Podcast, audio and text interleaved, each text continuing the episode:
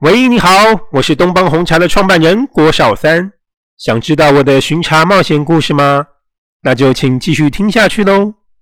当年我从日本东京帝国大学农业化学系毕业后，教授对我说：“台湾很适合培育茶叶，你应该朝着方向去努力。”于是，我开始研究茶树种植和茶叶制造，从此与茶结下了不解之缘。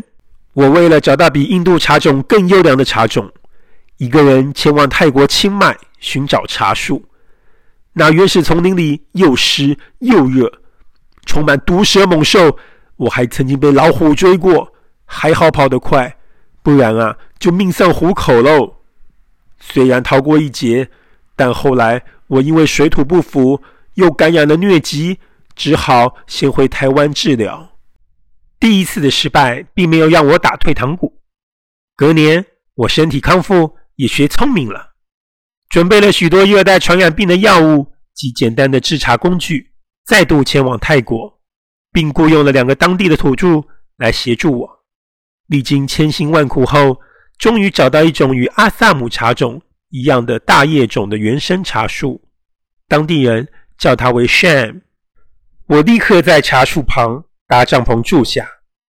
以简陋的工具制作红茶，制好的红茶白毫非常多，不但有特殊清雅果香，茶味温润甘醇，酒泡也不苦涩，真是太令人振奋了！一切的努力都没有白费。我马上采集好几箱的 Shan 茶树的种子，用海运运回台湾。但是好事多磨，没想到这批茶树种子。到达基隆港时，竟然都已经发芽了。还好，我的恩师山本亮教授出面协助，这些发芽种子才能顺利的通过海关。之后，我就开始在南投埔里大规模的种植了这种茶树，并创立了东邦红茶株式会社，展开了我的红茶事业。我很庆幸，当年有勇气克服万难去冒险。才有后来的成功。生命中所有的磨难都是老天爷安排来帮助人成长的礼物。